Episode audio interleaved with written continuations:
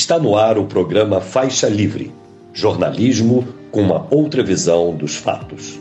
Hoje, quarta-feira, 21 de fevereiro do ano de 2024, mais uma edição do nosso programa. Quero agradecer muito a quem assiste a transmissão ao vivo pelo nosso canal no YouTube, Faixa Livre. Agradeço demais também a você que acompanha o programa gravado a qualquer hora do dia ou da noite e a quem nos ouve pelo podcast Programa Faixa Livre nos mais diferentes agregadores. Faixa Livre é produzido e apresentado por este que vos fala, auxiliado por Isaac de Assis e pela jornalista Ana Gouveia. Eu dizia aqui que nesta quarta-feira começa aquela reunião preparatória do G20 aqui no Rio de Janeiro, envolvendo ministros de relações exteriores de diversos países, entre eles os Estados Unidos. Aliás, o secretário de Estado, Anthony Blinken, terá um encontro com o presidente Lula hoje lá em Brasília, em meio a essa crise diplomática que se abriu com Israel. Ontem, novos ataques ao Brasil surgiram por parte de lideranças israelenses e o Brasil dobrou a aposta de maneira muito correta, pedindo em um tribunal na ONU que a corte declare ilegal as ocupações de Israel em territórios palestinos. Para tratar dessa crise que se abriu, dentre os outros temas ligados à política nacional, nós vamos receber daqui a pouquinho o ex-deputado federal e ex-presidente nacional do Partido dos Trabalhadores, José Genuíno. No início deste mês, pouco antes do carnaval, a Associação de Engenheiros da Petrobras, a EPET, realizou eleições para a escolha de uma nova direção para o triênio até 2026 e hoje nós vamos conversar com o novo vice-presidente da EPET, o Fernando Siqueira, para ele nos dizer as prioridades dessa nova gestão. Terá Felipe Coutinho na presidência, vai analisar também essa possibilidade de uma parceria entre a Petrobras e o Fundo Árabe, Mubadala, na administração da refinaria de Mataripe, a antiga Landulfo Alves, a Relan, após um convite feito pelo próprio fundo. Será que é uma boa uma sociedade, digamos assim, ao invés de se tentar reestatizar a refinaria? É o que Fernando Siqueira vai nos responder daqui a pouquinho. Também vamos tratar de temas ligados ao judiciário, recebendo o doutor em ciência política, professor de direito constitucional da Universidade de Cândido Mendes, da UCAM, membro do Instituto dos Advogados Brasileiros, o IAB, Sérgio Santana ele que vai analisar a operação da PF, que teve como alvo o Bolsonaro e os militares, pouco antes do carnaval, essa tentativa de se impedir judicialmente a participação do ex-presidente no ato convocado por seus apoiadores no próximo domingo e também a posse do ministro Flávio Dino no Supremo Tribunal Federal, que acontece nesta quinta-feira, amanhã. Assuntos para lá de relevantes. Por fim, mais ou menos importante, nós vamos conversar com o presidente da Associação dos Servidores do Arquivo Nacional, a ASAM, Felipe Almeida, para sabermos aí como é que anda a situação do Arquivo Nacional com pouco mais de um ano de governo Lula. Ano passado esteve aqui no programa denunciando o desmonte do órgão, o descaso com o acervo e com o cenário de bolsonarização da diretoria do Arquivo Nacional, enfim. Será que tivemos mudanças significativas neste período? Enfim, é o que vamos saber do Felipe Almeida. É o Faixa Livre, mais uma vez trazendo à tona temas que você não vê em outros canais.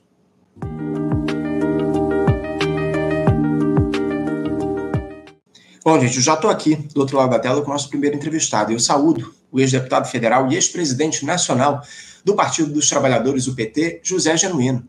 José Genuíno, bom dia. Bom dia, Anderson. É um prazer falar com você e com a comunidade do Faixa Livre. Estou à disposição. Prazer nosso, Genuíno, em contar com a tua participação mais uma vez aqui no nosso programa. Muito obrigado por você se dispor a fazer esse diálogo conosco mais uma vez. Genuíno, a, a política nacional ela vai retomando o ritmo aí desse, desse pós-carnaval. O legislativo já realiza lá as suas sessões, bem como o judiciário. Aliás, amanhã teremos aí a posse do ministro Flávio Dino no Supremo Tribunal Federal. Mas no plano local, o que domina as discussões nesses últimos dias, Genuíno, é esse ato convocado pelo bolsonarismo para o próximo domingo, para denunciar uma suposta perseguição a qual o ex-presidente estaria sofrendo da justiça. Por mais incrível que possa parecer essa argumentação, depois de tantos crimes flagrantes cometidos pelo Bolsonaro. O fato é que ele segue livre, a justiça ainda não o alcançou. Aliás, ele foi convocado para depor amanhã na Polícia Federal, tratando das suspeitas de tentativa de abolição do Estado democrático de direito durante a sua gestão, o alto golpe que ele desenhou lá com o auxílio dos militares. Genuíno, eu queria saber qual é a tua avaliação uh, para essa articulação da extrema-direita em prol do Bolsonaro e como você acredita que a esquerda tenha de reagir a esse ato convocado para o próximo domingo, se é que você considera necessária uma reação. a extrema-direita está à busca de boia. Boia diante do desgaste das revelações da ABIN. É bom deixar bem claro. Antes das prisões e das investigações, teve o escândalo da ABIN. ABIN 1 e ABIN 2, em relação à espionagem, em relação à utilização da máquina da ABIN para perseguição política e para a preparação do golpe. E teve a ação é, coordenada pelo ministro Alexandre Moraes e executada pela Polícia Federal. Portanto, eles estão buscando uma boia. A boia, ora, é adiar o depoimento, a boia, ora, é trazer a questão externa para as manifestações dele, a boia é criar confusão. Por quê? Primeiro, vamos deixar claro: o direito à manifestação é livre, é um direito constitucional. Eles são investigados e eles têm direito a se manifestar. Nós somos contra o conteúdo da manifestação, mas eles têm direito. Porque nós estamos conduzindo um processo, Anderson, que a esquerda tem que olhar com muito cuidado. Nós não podemos ficar só batendo palma. Nós temos que acompanhar as ações da Polícia Federal que estão sendo bem conduzidas e o ministro Alexandre de Moraes. Mas nós temos que também ocupar as ruas. As ruas não podem ficar só com a extrema-direita. Esse é um problema. Eu defendo que, a, preparando o 8 de, jane... 8 de março, preparando os 60 anos do golpe, a esquerda busque fazer uma manifestação grande das ruas, denunciando o golpe e exigindo mudanças na estrutura das Forças Armadas, que é o que está se revelando com esse episódio. Se a gente só. Primeiro é positivo punir o andar de cima. E eu estava com muito medo de que o andar de cima não fosse alcançado. Alcançou. O importante é punir o andar de cima, e você está vendo no noticiário, revelando, inclusive, mal-estar, brigas entre eles, mas é necessário fazer reforma nas, nas Forças Armadas, na relação com os poderes, na, na, no comando do Poder Civil, na questão de retirar definitivamente da lei da ordem, que é o artigo 142, aprovar a PEC da quarentena para não ter participação é, em cargos políticos, fazer mudanças na doutrina a partir da definição de uma política de defesa pública. Isso é muito importante, porque também isso tem a ver com a segurança pública, que tem que ser desmilitarizada. E tem a ver com a mudança da inteligência, porque o Brasil não tem inteligência de Estado. A ABIN era uma arapongagem só, não era uma inteligência de Estado vinculada às questões de estratégia. Pois bem, eu acho que a esquerda tem que exigir punição nas ruas e reformas institucionais para garantir os valores da democracia. Eu acho que essa é a resposta. Nós não devemos aceitar a provocação, eles querem se vitimizar. Eu acho que a gente tem que acompanhar o processo com muita cautela, até para apoiar a ação do ministro Alexandre de Moraes e da Polícia Federal, nós temos que fazer manifestações para apoiá-los, até para isso, mas não é só para isso, porque além da punição e aprovar prisão, nós temos que defender mudanças estruturais na institucionalidade do Estado brasileiro. Então, eu acho que essa manifestação não vai ser um estouro da boiada, eu acho que vai ser uma coisa mediana, eles vão marcar a posição. É, é eles estão no papel dele de marcar a posição. Vão marcar a posição, vão criar constrangimento para alguns governadores, como o caso aqui de São Paulo, talvez o do Rio, vão tentar criar um, um momento de solidariedade, setores da, da religião da prosperidade vão participar, ele vai ficar com essa turma, porque a extrema-direita, com ou sem Bolsonaro, ela tem força, ela tem base social, e nós temos que partir dessa constatação, até porque nós vamos entrar num ano eminentemente político. Eu acho que eles sofreram uma derrota política, diminuiu a ofensiva, a ofensiva deles. Eu acho que eles vão querer reverter essa situação, estão no papel deles. Nós aqui não podemos ficar só como espectador, como, vamos dizer assim, acompanhante dessas manifestações. Eu acho que, por outro lado, é muito importante a gente não criar esse clima. Vai prender quando? Olha o jogo, olha. Não pode ser assim, é o devido processo legal, provas com consistência, direito de resposta, direito de defesa é, eles são investigados, portanto, uhum. os direitos têm que ser garantidos, como agiu o Alexandre Moraes. Por exemplo, ele queria adiar o depoimento. Não, não adia. Ah, qual é o motivo? Acesso aos documentos, dá acesso aos documentos. É assim. é, é, com essa turma, porque nós estamos nós estamos num desafio, nós estamos pegando a cúpula. Parte da cúpula das Forças Armadas e a cúpula do poder. Isso nunca, raras vezes aconteceu na história do Brasil. Não me ocorre da transição para cá um fato dessa dimensão. Portanto, nós temos que agir com muito cuidado, mas também com muita firmeza, principalmente ocupando as ruas. Nunca antes na história, Genuíno, tantos generais quatro estrelas foram alcançados pela justiça, como a gente viu lá naquela operação da Polícia Federal antes do Carnaval. Inclusive, a gente conversou aqui ontem com o professor Manuel Domingos Neto em relação a essa questão militar, que a gente vai levantar daqui a pouquinho. Mas antes, Genuíno, eu queria trazer a seguinte questão. Essa tentativa de se criminalizar a ida do Bolsonaro a esse ato do próximo domingo, que chegou a ser cogitada lá com uma ação do Supremo Tribunal Federal. Isso vai, de alguma forma, pelo caminho certo? E eu tenho uma, uma frase, uma, um questionamento aqui de uma ouvinte nossa, Paula Simone, ela diz aqui, ó, o presid a presidente do Partido dos Trabalhadores sugeriu que fosse proibida a manifestação do dia 25.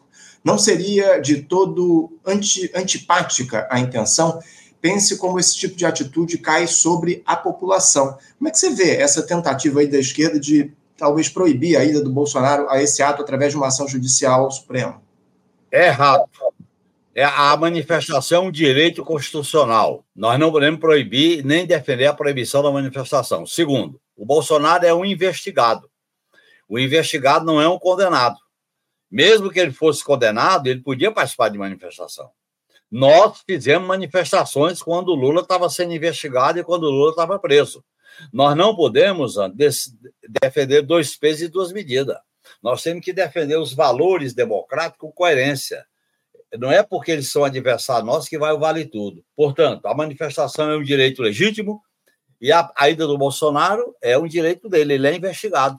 Agora, dependendo do que ele falar, do que ele fizer, aí é diferente. Aí é, isso é competência do ministro Alexandre de Moraes e da Polícia Federal. Ele não, ele, ah, como ele é meio atrapalhado, como ele é meio desaforado, ele pode produzir prova contra ele. Um cara que manda gravar aquela reunião planejando o golpe, é, produziu prova contra ele. Tudo pode acontecer porque ele é, é, é destramelado. Então, mas nós temos que ter cuidado. Olha bem, eu vou repetir, Anderson. A esquerda não pode defender dois pesos e duas medidas. Nós temos o, o valores que valem para nós e para eles, e tem que ser respeitado. Por quê? Se o processo não correr dentro das normas, dentro das regras constitucionais, eles se vitimizam e o tiro sai pela culatra. Portanto, firmeza, cautela, cabeça fria faz bem nesse momento. Sem dúvida, sem dúvida alguma. Eu tenho pleno acordo, Genuíno, com essa tua, com essa tua fala. Agora, falando, tratando da questão dos militares, o Genuíno, você citou aí essa operação da, da PF que alcançou uma série de membros do alto comando das Forças Armadas antes do Carnaval, enfim, o general Braga Neto, Augusto Heleno, enfim, figuras aí ligadas ao bolsonarismo, operações de busca e apreensão na casa desse pessoal. É, eu conversei ontem aqui, como eu citei, com o professor Manuel Domingos Neto, e ele levantou uma questão que eu considero mais do que justa nesse momento. Parece que as Forças Armadas elas acabam, de alguma forma, deixando de se entregar os anéis para se preservar os dedos, ou seja, alguns militares vão ser alcançados por essas investigações, mas muito pouco vai ser feito em relação a, a dinâmica propriamente dita das Forças Armadas. Eu queria que você falasse um pouco a respeito disso. Dá para a gente imaginar, a partir dessa operação, dessa possível criminalização de membros do alto comando, que haja uma mudança efetiva no diálogo da institucionalidade com as Forças Armadas, Janaína? Eu concordo com as observações do professor Manuel Domingos, com quem eu tenho discutido muito essa questão. Em segundo lugar, a, a questão primeira e importante é investigar e, se forem culpados, prender esses generais de quatro estrelas que planejaram, articularam, apoiaram a ruptura institucional do país, não reconhecendo o resultado das eleições. Isso é positivo. Agora, além disso, é necessário fazer uma reforma na institucionalidade das Forças Armadas, porque o que aconteceu antes foi muito grave.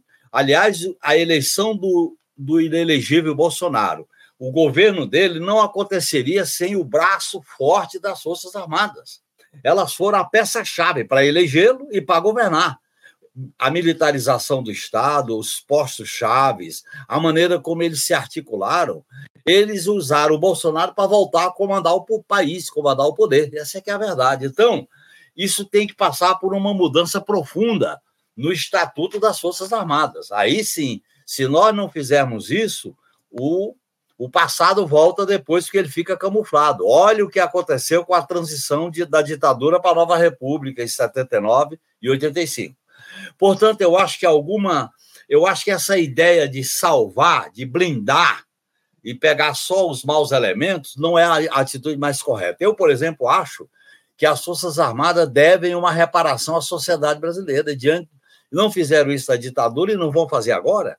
700 mil mortes, Pazuelo na saúde, de destruição da Amazônia, destruição do Pantanal, eliminação de direitos, ameaça de golpe, o 7 de setembro de 2021, o 7 de setembro de 2022.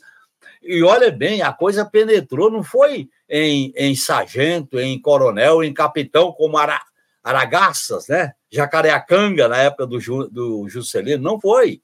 Foi cúpula, a cúpula, Ministério da Defesa, o COTÉ, Comando Terrestre, é, a própria ação, é, não se sabe até onde foi, do ministro, do comandante do Exército.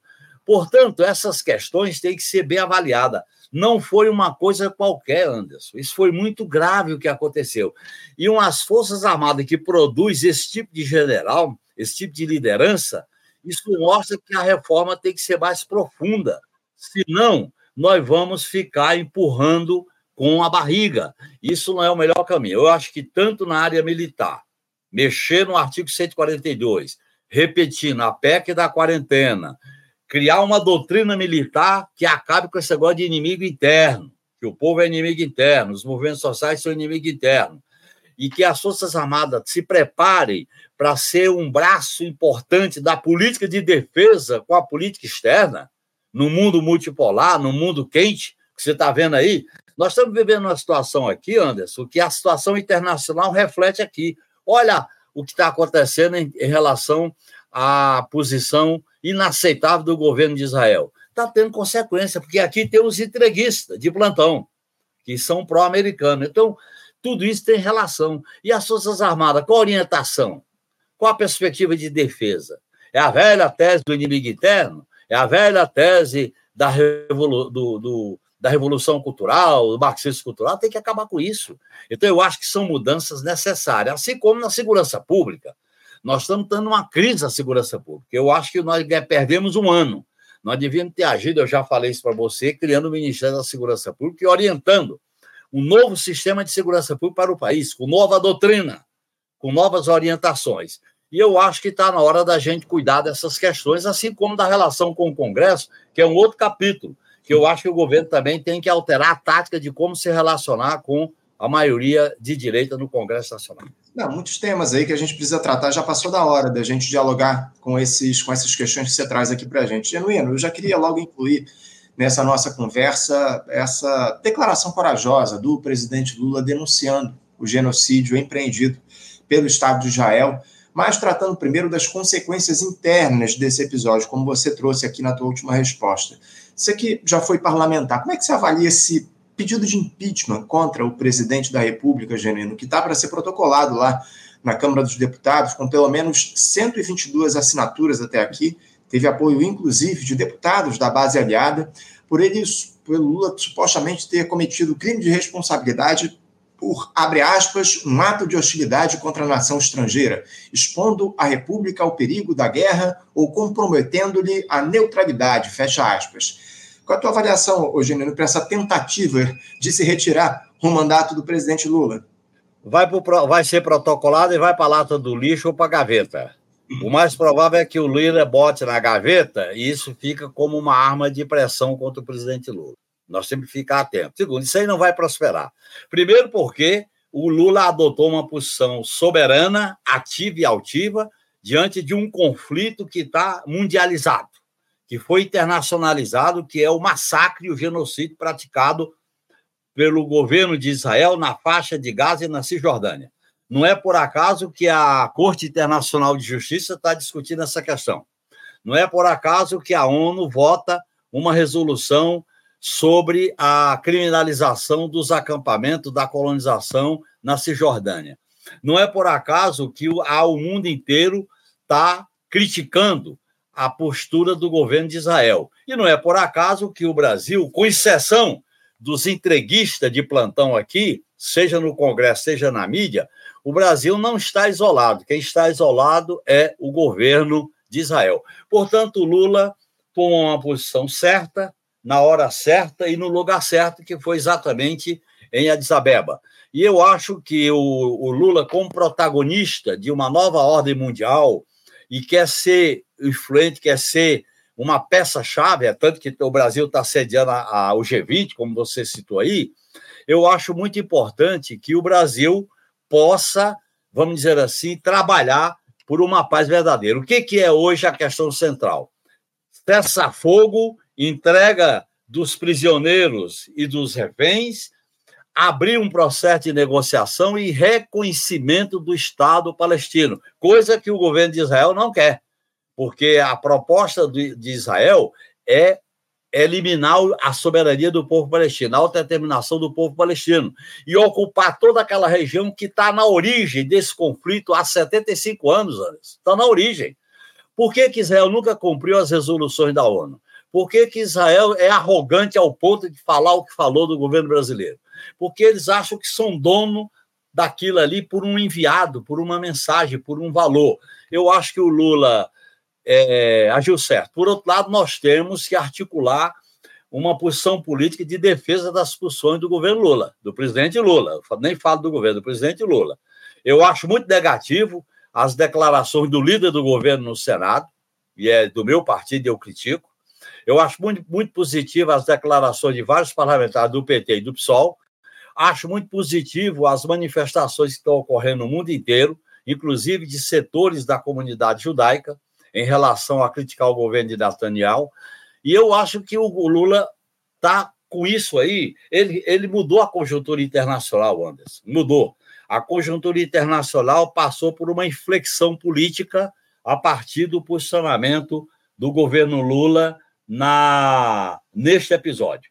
Não dá para um chefe de Estado assistir o que está assistindo na faixa de Gaza e ficar adocicando, ficar no muro, ficar maneirando como acontece com a maioria dos governos da Europa. Então é, é, é hora de dar um salto para buscar uma solução de paz e de reconhecimento do Estado palestino de maneira autônoma e viável. E eu acho que isso aí é uma inflexão positiva na política externa do governo Lula, onde o governo tem acumulado vitórias importantes. E, no, e o ano de 2024 já ele se abre politicamente com essa questão internacional, e certamente vão surgir novos fatos em relação a isso. É, e chama atenção, o Genino, muita gente tem pedido aí uma retratação do Lula, inclusive ontem o presidente do Senado, Rodrigo Pacheco, pediu que o Lula se retratasse em relação às falas que ele fez lá em Addis Abeba, lá na Etiópia, sobre a situação lá em, lá em Israel. Né? O, aliás, o senador Omar Aziz depois até respondeu o Rodrigo Pacheco a respeito desse pedido de retratação. O Omar Aziz que tem descendência palestina, inclusive. Você citou na tua resposta anterior uma fala do senador Jacques Wagner condenando a fala do presidente Lula. O Jacques Wagner disse que não é pertinente comparar Israel com uh, o Holocausto e disse aí que o presidente Lula, com essa fala, ele fere sentimentos, inclusive os dele. Enfim, uh, o fato é que ontem, o, o Genuíno, no Brasil, o governo brasileiro dobrou a aposta, né, durante uma audiência lá sobre os 56 anos de ocupação israelense dos territórios palestinos. Essa, essa audiência que ocorreu na ONU no dia de ontem, dizendo que esse fato essa ocupação não pode ser normalizada, citando que persiste, neste caso, uma violação ao direito internacional e a numerosas resoluções da Assembleia Geral da ONU e do Conselho de Segurança do órgão. Ah, o avanço do Lula em relação ao Estado de Israel nesse momento, genuíno, surpreende de alguma forma, depois de quase quatro meses de conflito, o que é que levou a essa fala contundente do Lula nesse momento, depois de lá no início da, das agressões, ele ter citado o Hamas como um grupo terrorista após uh, os bombardeios que eles fizeram a Israel. Como é que você vê essa fala, o contexto dessa fala do Lula nesse momento do conflito? O Anderson, nós temos que analisar muito a personalidade política do Lula. O Lula se manifestou em relação a condenar a violência por parte do Hamas, porque nós não podemos aceitar a violência contra a população civil. Segundo, o Lula fez um esforço muito grande para buscar uma solução negociada no Conselho de Segurança da ONU. E os Estados Unidos vetou aquela resolução que, a, o, que o Brasil apresentou e foi aprovada por maioria. O Lula fez uma movimentação muito grande para é, é, trazer é, brasileiros ou vi, é, pessoas vinculadas ao Brasil da faixa de Gaza e da Cisjordânia. Diante de tudo isso, continuou o massacre. Olha bem, 30 mil mortos, crianças, mulheres, idosos, estão a maioria desses 30 mil mortos, 70 mil é, feridos, 7 mil é, desaparecidos. E as cenas que vêm toda hora na televisão e na internet choca aqueles, aquelas lideranças que têm um sentido humanista, o um sentido social. E eu acho que o Lula, no lugar que ele estava, diante de tudo que ele colocou, e é interessante que eles escondem que antes do Lula fazer essa declaração, que ele, é, ele não citou o Holocausto, porque eles têm uma tática, a imprensa pró-imperialista e pró-Israel, eles buscam editar só aquilo que interessa. Não, não edita todo o contexto. E eles praticam fake news, ou então aquela história da justiça de exceção ou do, da lawfare ou então eles usam a política americana, SLAP, quer dizer, é, criar dificuldade no plano judicial. Então, é, é, o Lula agiu corretamente. Agora, é impressionante a gente analisar que essas forças imperialistas têm respaldo interno. A mídia corporativa, setores do empresariado, setores dentro do Congresso Nacional têm essa força. Portanto, o governo Lula tem que articular essa base política aqui. Eu acho que o respaldo ao governo Lula aqui, por parte das bancadas de esquerda, tem que ser maior. Eu acho que as manifestações pró-Palestina têm que ser maior. Os partidos têm que assumir a solidariedade ao povo palestino. Porque o que está em jogo? É a autodeterminação dos povos e a soberania do povo palestino. Retratação é humilhação. Retratação é conivência. Portanto, eu acho que isso tem que estar fora do nosso esquadro. Agora, é, eu fui ontem à noite, eu vou, eu vou confessar aqui para você, ontem à noite eu fui dormir mal, porque eu assisti o Senado e quem de, defendeu a melhor posição lá foi Omar Assis, do PSD do Kassab. E o meu companheiro de partido, no meu modo de entender, ele fez uma declaração inaceitável. Ele podia registrar o sentimento dele, ele podia registrar o que ele fez, mas dizer o seguinte: o que Israel está fazendo na faixa de Gaza e na Cisjordânia, a humanidade conhece. Conheceu isso na, na velha Europa dos Balcãs, conheceu isso na África, conheceu isso na Inquisição, conheceu isso no Holocausto, até para elogiar a história do povo judeu, que não pode ser confundida com o Estado e com o governo de Israel. Agora, falar aquilo como se ele estivesse pedindo permissão para dizer que discordava do Lula por sentimentos, olha, eu fiquei, eu fiquei de baixo astral. Mas ainda bem que o Omar Assis fez uma declaração corajosa e firme. Aliás, a gente está se surpreendendo, viu, Anderson, diante desse episódio. Porque o que é o jogo da Palestina é o seguinte: é o princípio de salvar um povo a existir. Dois, que humanidade nós queremos, Anderson? É a humanidade da guerra, da eliminação de direitos, da sacrificar a soberania? É a humanidade do império americano? É a humanidade da arrogância? Veja bem, um governo arrogante como esse de Israel, que fala o que falou, imagine essa arrogância com a arma na mão perante os palestinos. Você viu aquela cena de uma moça, de uma, uma moça palestina morta, e eles pendurando as roupas íntimas nas armas. Esse é o, é o genocídio que está sendo praticado. E criticar isso é um dever, viu, Anderson? É um dever, porque nós não podemos ser conivente com essa situação. Nós temos que resgatar aquilo que tinha na esquerda, como aconteceu na Guerra do Vietnã, como aconteceu na Guerra da Coreia, como aconteceu nas lutas da, de Cuba. É isso que nós temos, ter uma visão internacionalista da luta popular. Eu acho que é lamentável que forças que apoiam o governo Lula, e principalmente do meu partido, faço, eu estou desabafando aqui, tenha aquela declaração quando o presidente do Senado pede para Lula se retratar. O Lula vai se retratar de quê?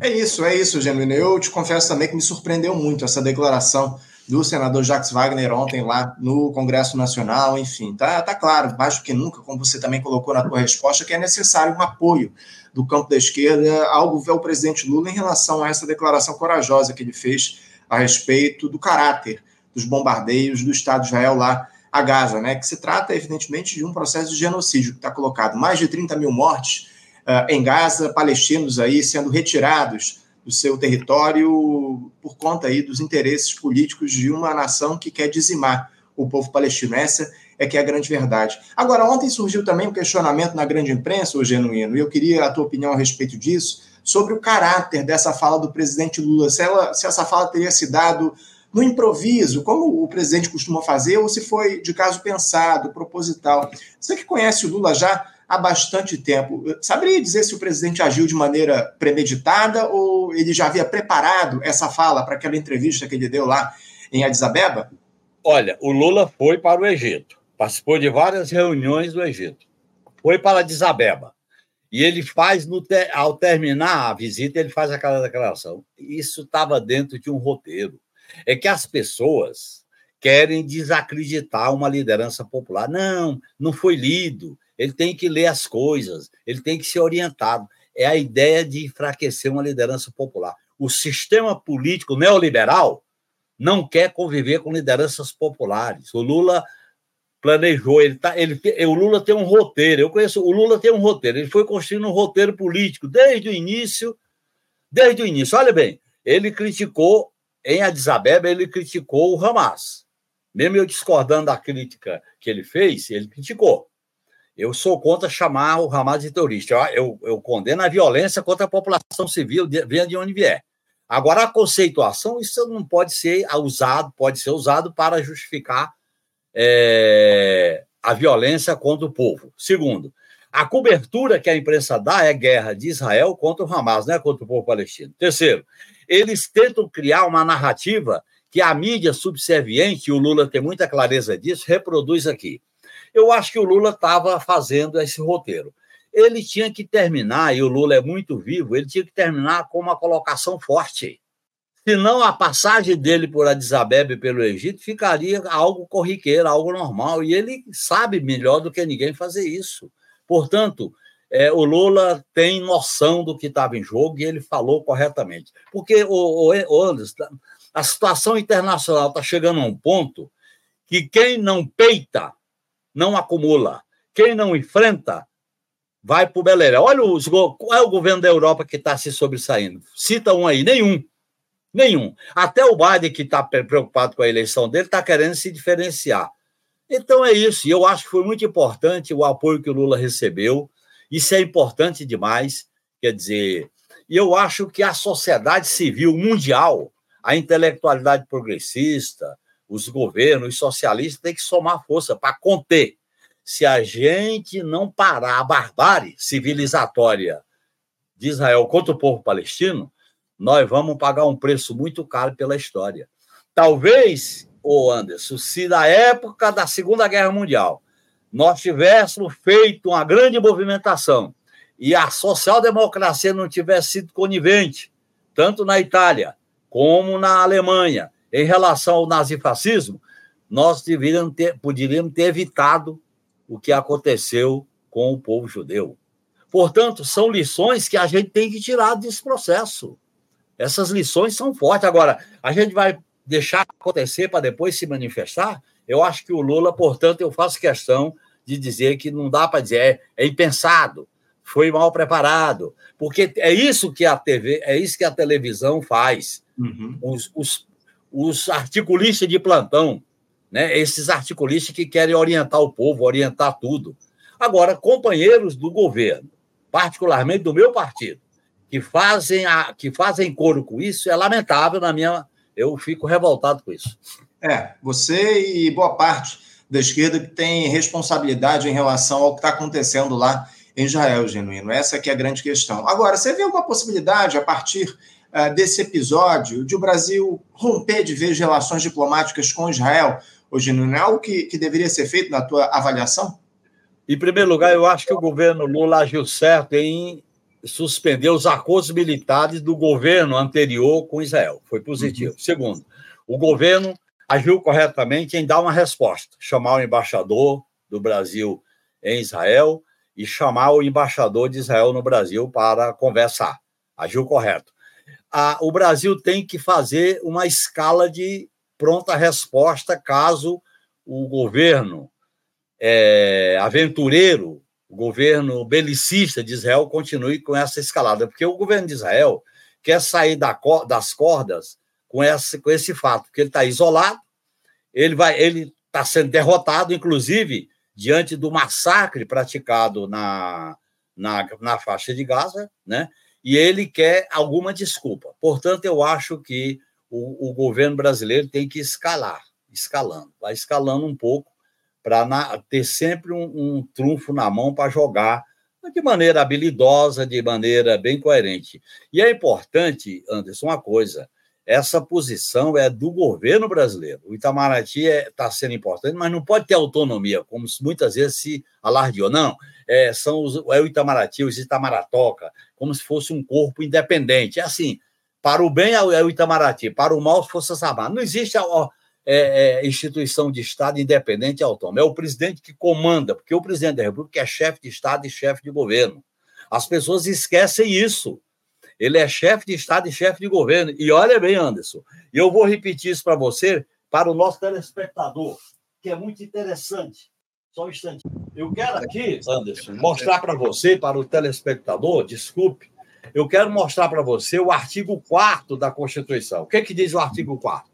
A República Federativa do Brasil rege-se nas suas relações internacionais pelo seguinte princípio: um, independência nacional. Dois, prevalência dos direitos humanos. Três, autodeterminação dos povos. Quatro, não intervenção. Quinto, igualdade entre os Estados. Sexto, defesa da paz. Sete, solução pacífica dos conflitos. Oito, repúdio ao terrorismo e ao racismo. Nove, cooperação entre os povos para o progresso da humanidade. Dez, concessão de asilo político. Portanto, Lula cumpriu o artigo 4 da uhum. Constituição brasileira quando ele fez essa manifestação. Dizer que isso foi uma coisa impensada são os, são os entreguistas de plantão, são é aqueles que pensam no Brasil com espírito de vira-lata. Genuíno, eu tenho um questionamento aqui de um espectador nosso, o Rodrigo, ele questiona o seguinte: Bom dia. Uh, o Brasil está preparado nos setores de inteligência e defesa para se resguardar de qualquer ação de desestabilização articulada por Israel junto com as elites brasileiras? Pergunta do Rodrigo para você, Genuíno. Não, para ser muito franco. Eu acho que o Brasil não tem uma inteligência de Estado e deveria reorganizar com esse escandabim e reorientar as Forças Armadas para uma política de defesa centrada na defesa em relação a ameaças externas, a guerra cibernética, as espionagens, como aconteceu no governo Dilma, é bom deixar isso bem claro. Por que, Anderson? E é importante falar isso para o nosso internauta é que essa ideia da ordem interna, do inimigo interno, da submissão aos Estados Unidos, que está na origem, toda a história das Forças Armadas, tem que ser alterado pelo governo. E eu acho que o governo devia fazer mudanças institucionais na área da inteligência e no papel das Forças Armadas. É isso, é isso, Júnior. Eu também considero que essa necessidade de uma mudança efetiva na área de inteligência e também no setor das Forças Armadas. Importantíssimo a gente tratar sobre isso. Agora, Genuíno, a gente sabe que você tem sido vítima aí, uh, ao longo dos últimos tempos de uma perseguição jurídica por parte da Confederação Israelita do Brasil, que também adota o mesmo expediente contra o jornalista Breno Altman. Inclusive, uh, eu quero deixar registrado aqui a nossa solidariedade do Faixa Livre, tanto a você como ao Breno, nessa situação lamentável. Um órgão do Ministério dos Direitos Humanos até divulgou uma resolução recentemente em repúdio a essa tentativa de censura promovida pela CONIB. A partir dessa fala do presidente Lula em relação a Israel, Genuíno, você espera que esse tipo de perseguição aos defensores da causa palestina tenha um arrefecimento ou o chefe do executivo Lula também deve ser alvo de ações judiciais lá por parte da CONIB? O, nós estamos diante de uma luta, uma luta por valores, e é bom explicar bem. O, o, essas entidades procuram exercer aqui no Brasil aquilo que chama-se laufé. Só que não é o laufé tradicional, que é a guerra no plano judicial. É uma espécie de criar assédio judicial, que eles chamam nos Estados Unidos de lepra. Quer dizer, é uma espécie de perseguição judicial. O que, que aconteceu? Eu fiz uma live e disse que achava muito interessante o bloqueio articulado por, por entidades acadêmicas, eh, artistas, intelectuais, em relação a produtos produzidos em Israel. E na minha falação, eu disse empresas de judeus. Eu, eu devia ter acrescentado e, e de não judeus, ou então empresas de, é, de, de presente em Israel e que servem à guerra. Aí eu completei. Empresas que trabalham para o Estado, na área militar e na área da segurança pública, que o governo brasileiro devia examinar. Aí eles pegam só empresa de judeus, uma frase solta, e entra com um tipo de representação.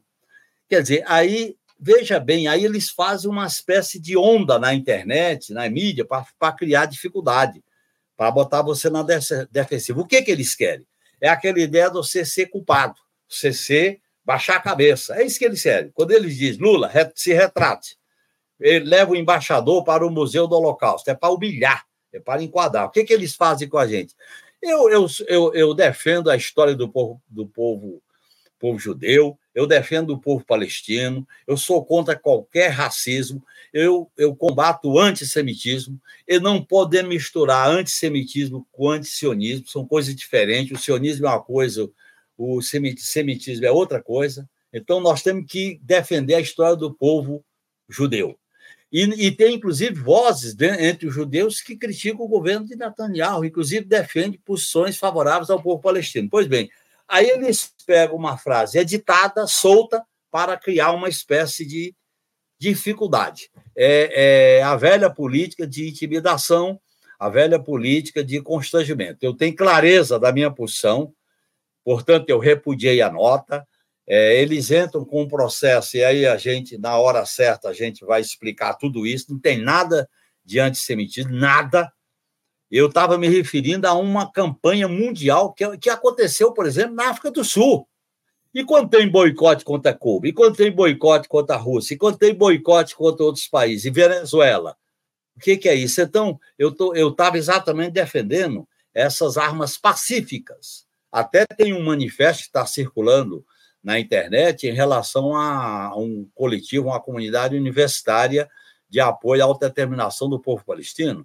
Portanto, isso aí é que eles querem calar. Como eles estão praticando o genocídio em, na, em, em Gaza, eles querem que não seja conhecido. Então, as pessoas não se manifestam, as pessoas são amedrontadas. Tem, por exemplo, aquele cantor o Roger Walter foi a, a gravadora rompeu o contrato com ele. Eu já tive contato com professoras e professores aqui das universidades que são quando fazem certas manifestações, recebe recado.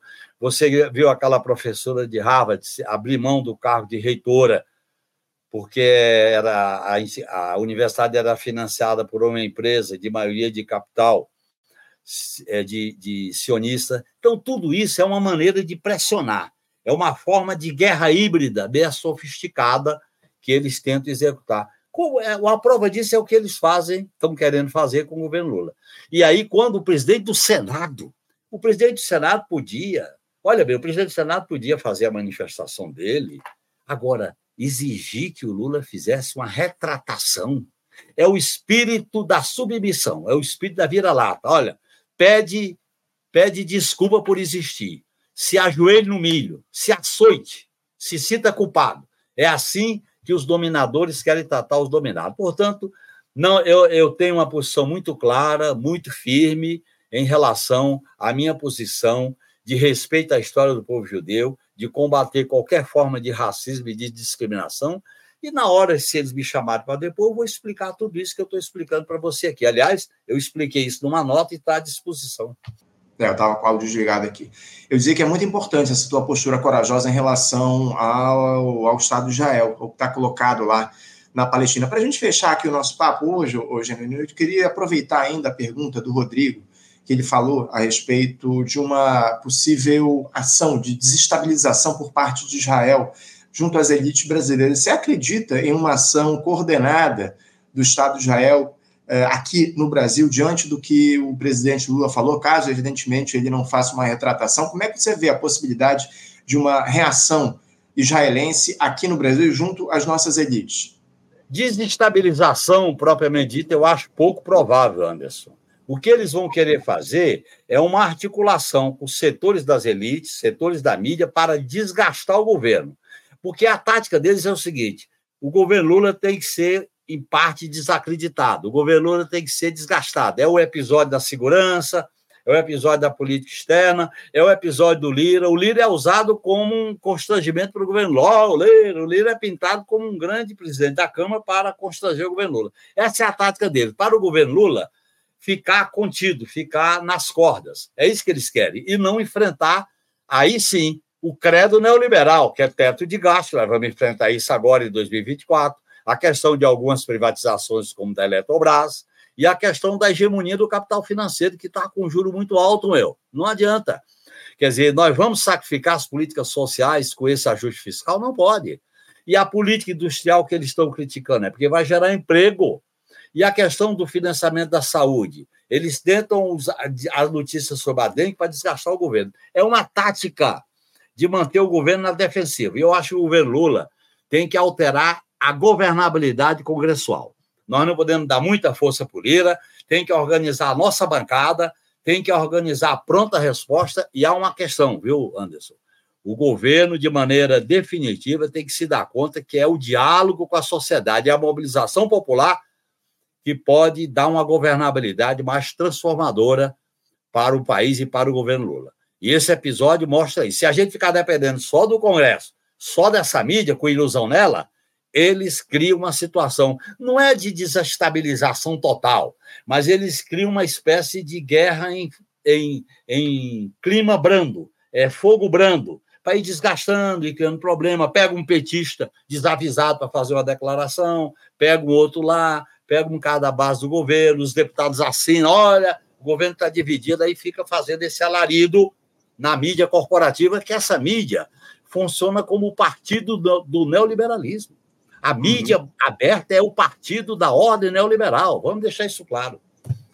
É isso, mais do que claro, essa, a partir do que a gente tem observado nesses últimos tempos, que a mídia atua justamente ao lado da burguesia do nosso país. Eu queria aproveitar, Eugênio, antes de a gente encerrar aqui, para fazer um. Eu, a gente citou aqui o Breno Altman, jornalista, e hoje o Breno está lançando lá em Brasília um livro que ele já lançou, inclusive, aqui no Rio, no Rio de Janeiro, que fala trata justamente dessa questão palestina, o livro Contra o Sionismo, breve história de uma doutrina colonial racista. Hoje, a partir das 19 horas, lá no Bejódromo, na Universidade de Brasília, o Breno Altman vai estar lançando o livro com a participação de algumas figuras importantes nesse diálogo a respeito do direito do povo palestino. Então, para quem estiver na capital federal, compareça lá hoje, a partir das 19 horas, no Bejódromo, na Universidade de Brasília, para o lançamento do livro do Breno Altman, o Contra o Sionismo, breve história de uma doutrina colonial e racista. Mensagem aí da Ladine Casais, fazendo um alerta aqui para a gente. Obrigado, Ladine, pela tua presença, pela tua participação, pela tua lembrança. E eu quero agradecer também, Genuíno, pela tua participação com a gente hoje mais uma vez. É sempre uma alegria. Eu, que, eu queria, Anderson, Sim. eu queria fazer aqui uma homenagem. Além da homenagem ao Breno, pela sua lucidez e coragem, eu queria lembrar a, entrevista do Walter Pomar ontem, em que ele fez uma pesquisa como professor de história e mostrou na pesquisa dele, quando foi criado o Estado sionista, as reflexões de Hannah Arendt, que é uma filósofa judia, e Einstein buscando pontos de contato com a visão sionista do Estado com o nazifascismo. Walter Pomar, que saiu ontem nas mídias sociais, que são, são vozes que a gente tem que destacar que chama a atenção, esclarece, é, luta, porque a esquerda, Anderson, não pode ficar de cabeça baixa nem na defensiva. A esquerda tem que ser protagonista para discutir o futuro da humanidade. O futuro da humanidade está em risco, Anderson. Crise energética, crise climática, crise ambiental, fome, refugiados, guerra. Onde é que nós vamos parar? Então, a esquerda tem que apresentar um caminho de esperança diante desse quadro terrível que nós estamos vivendo. Agradeço a você. Desculpe eu ter me alongado um pouco, viu, Anderson? De forma alguma, Gênio, é sempre uma alegria contar contigo aqui com as tuas declarações, as tuas opiniões lúcidas aqui no Faixa Livre, importantes e responsáveis aqui no nosso programa. Mais uma vez, muito obrigado, Genino. Um abraço para você. Até a próxima. Um abraço.